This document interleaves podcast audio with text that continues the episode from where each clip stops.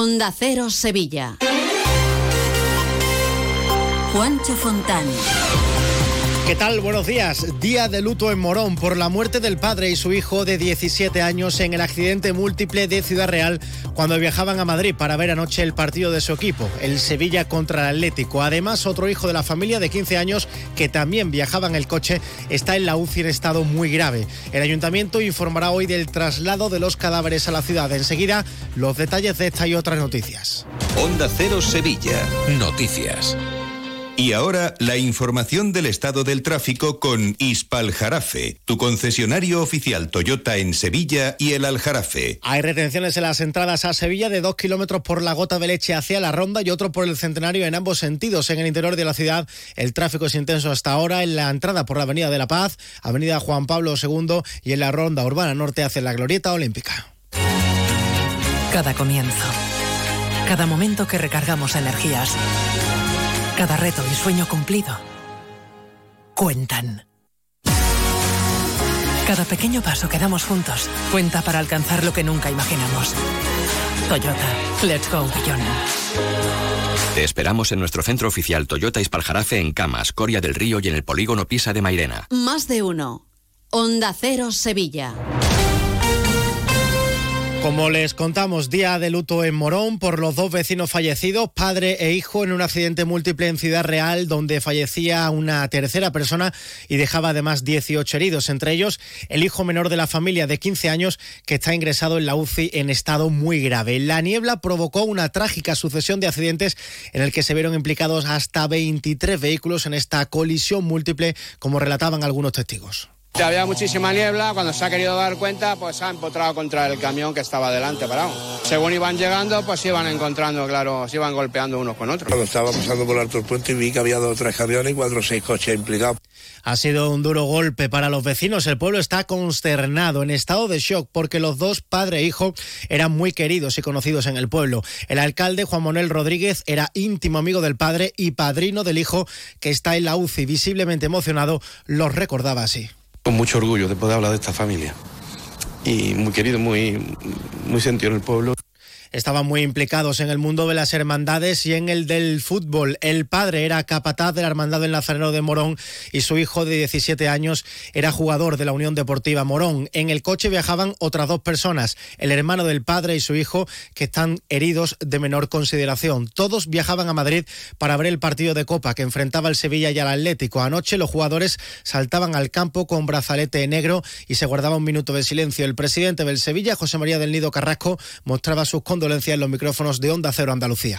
Una tragedia, estamos tremendamente tristes y desde aquí mandar todo nuestro apoyo y nuestro más sentido pésame a la familia. Muchísima tristeza llevamos vivido a lo largo de todo el día y mandarle todo nuestro apoyo y el club estará cerca de la familia Hoy se conocerán los detalles del traslado de los cadáveres.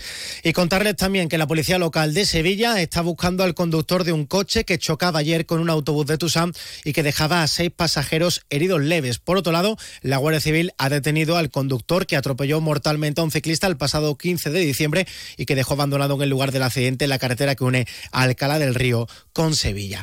Y escuchen esto. Vamos por el Prado, por el Prado vamos.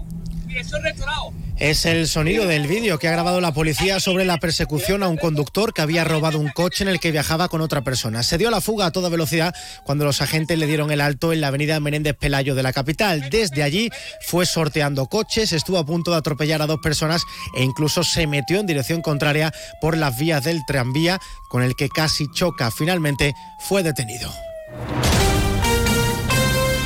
La avenida de San Francisco Javier abrirá hoy totalmente al tráfico después de dos años de obras por la ampliación del tranvía. Se recupera la normalidad en esta vía con tres carriles por sentido, dos para vehículos privados y uno para transporte público. José Lugo es el delegado de movilidad en el ayuntamiento. Está previsto que se habiliten, tal y como estaba proyectado, los tres carriles de acceso por sentido, dos para vehículos privados y otro para transporte público. Las avenidas por las que discurre el tranvía, San Francisco Javier y Ramón y Cajal, estarán ya plenamente operativas. Y les contamos también que el alcalde de Sevilla, José Luis Sanz, ha terminado su agenda de reuniones en Fitur, la Feria Internacional del Turismo que se ha celebrado en Madrid.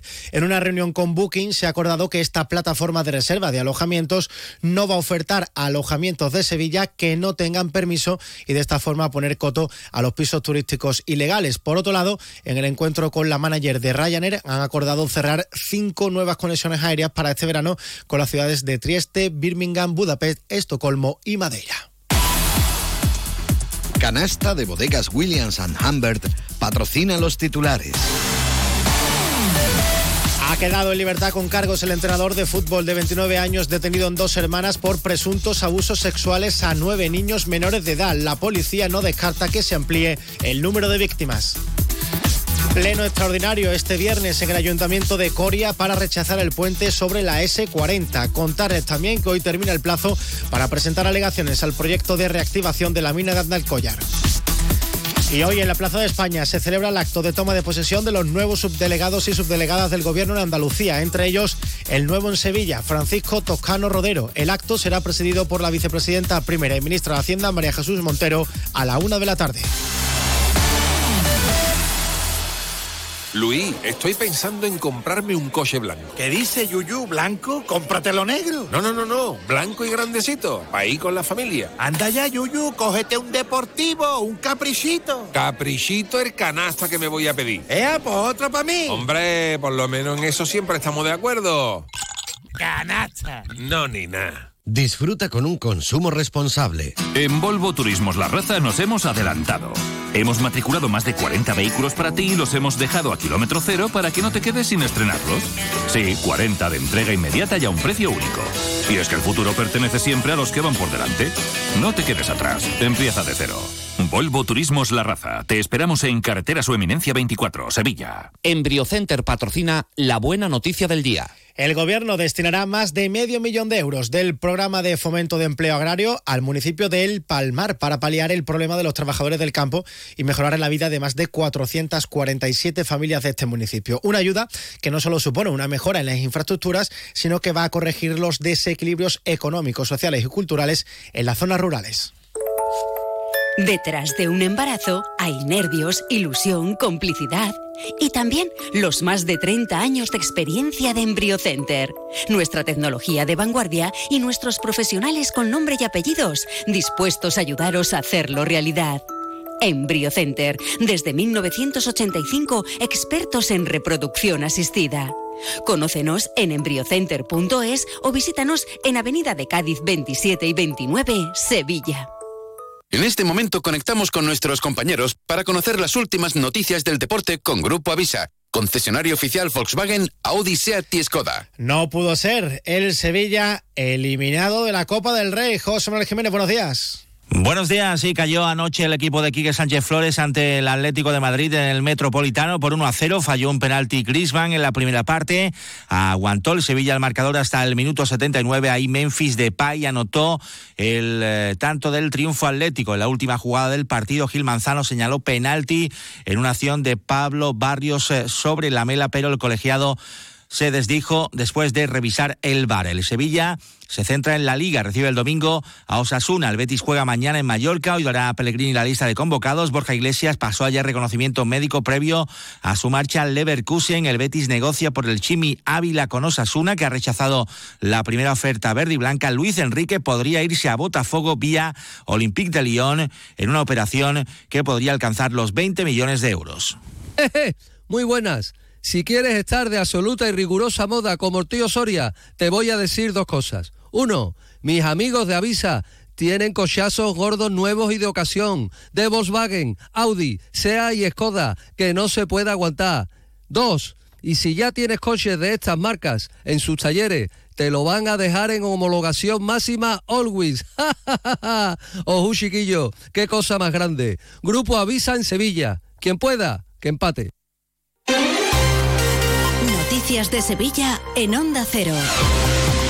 En cuanto al tiempo, las temperaturas bajan este viernes un poco. A los 25 de máxima llegaremos en Morón, 23 en Lebrija, 24 en Écija y en Sevilla, donde hasta ahora tenemos 10 grados. Más noticias de Sevilla provincia a partir de las 12 y 20 a más de uno con Chema García y Susana Valdés. Mientras les dejamos informados en la mejor compañía, la de Carlos Alsina aquí en Onda Cero. Que pasen un buen fin de semana. Adiós.